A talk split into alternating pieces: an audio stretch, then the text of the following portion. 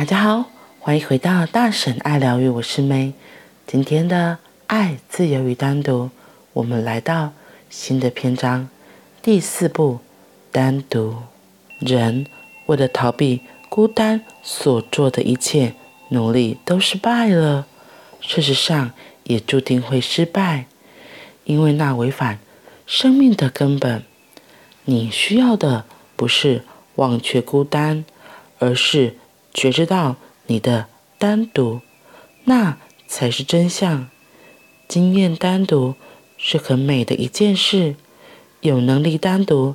代表着从此你不再受别人影响，你不再惧怕孤独，你自由了。第十四章，单独。是你的天性。首先，请先了解，无论你想不想单独，你都是单独的。单独是你的本质。你可以试图忘记这件事，借着交朋友、找情人或混在人群之中，这样就不必自己一个人。但是，那些都只是。外表上的动作，而其实你内在的单独依然深不可及。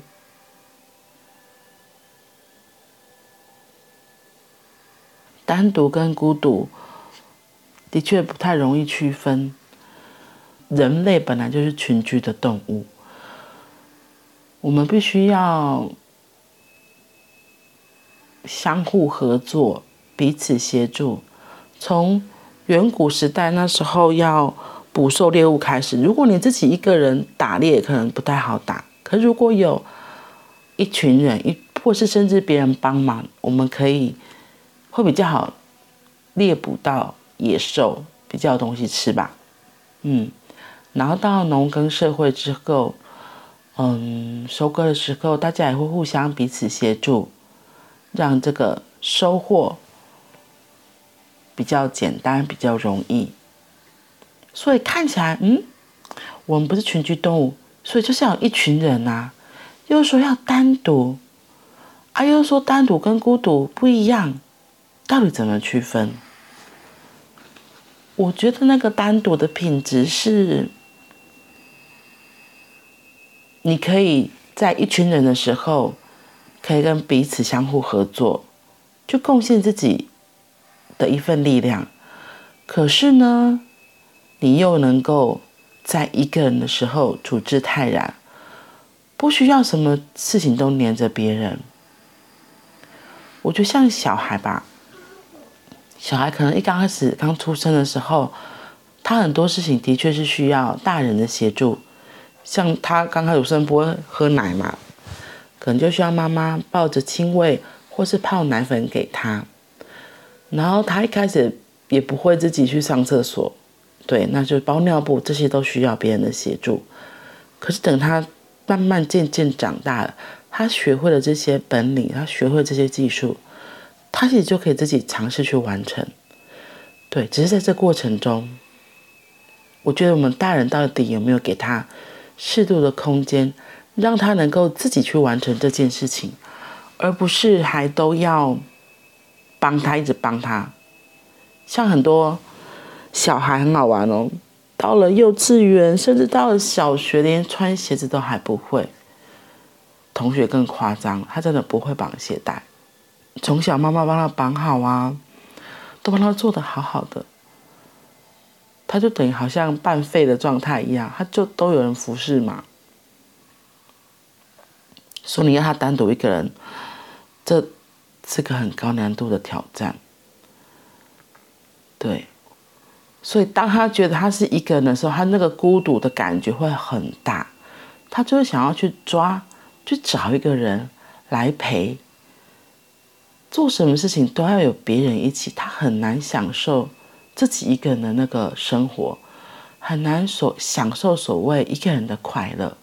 一个人的自在。可是就是。很有趣的地方啦，因为如果有别人，你就是得配合别人或包容别人。可是如果你有尝试过一个人去吃饭，一个人去看电影，甚至一个人的旅行，你就知道那是另一个世界。因为像我自己，就从十几年前就会开始想要去尝试一个人的旅行。第一次一个人旅行之后，我这我我觉得我打开另外一个世界，发现，哎，好好哦，我不需要问别人配合别人。我早上想赖床赖到很晚，我就很晚起来。然后我今天晚上我想要吃炒面就吃炒面。我想要喝蛤蜊汤就喝蛤蜊汤，我想要下海就下海，我想要一整天都泡在海水里不干嘛，也没有人管我，而不会有人说你好无聊哦，你就一直在那边哦，哎，没有这种声音呢，你就真的可以很自由自在的，我就真的自由自在的在那里坐发呆呀，或是泡在海里哦，我真的觉得那时候好好笑，因为我真的很喜欢大海。那时候我几乎每年都会去垦丁，然后有一次我就自己突然就想到，就觉得嗯，我想要出去走走，我不想要就是在原本的地方待着，所以我就有假我就排了，然后就当天下班就立刻就搭上高铁，然后坐上往垦丁的交通车，包车啦，就是大家一起包车，一个人三百。四百这样子，然后反正到垦丁之后就赶快就租机车，然后就立刻到船帆石，然后就 那个下午真的超级扯，我真的觉得超级扯。我就一个人泡在海里面泡了一个下午，然后看着身边的游客来来去去，然后那个海水好温暖呢，我就躺在那个海里面，然后随着那个浪，然后飘来飘去，好舒服哦。我那时候其实也没有穿什么救生设备，那时候游泳换气，我忘记了，好像也还不是很会。可是我对于大海有个很大的信任，而且我是很享受在那个当下的。当然了，我当然不是鼓励你做这种行为，是你还是要确认自己的安全。只是我觉得那样子一个人真的享受自己一个人。不需要在乎别人眼光，不需要跟别人交代，不需要做一些违心的事情。哈哈哈，违心的事情就是你要是跟别人在一起，你可能就是要配合嘛，或是要包容嘛。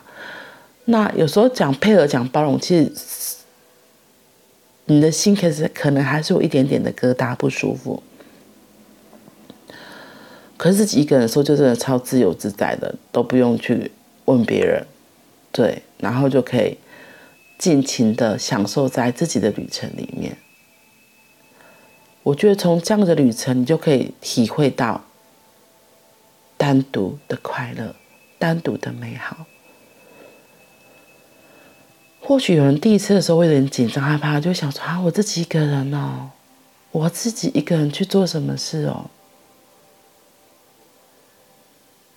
一个人旅行如果对你来说是一个很大的挑战。或许你可以尝试一个人去看一场电影，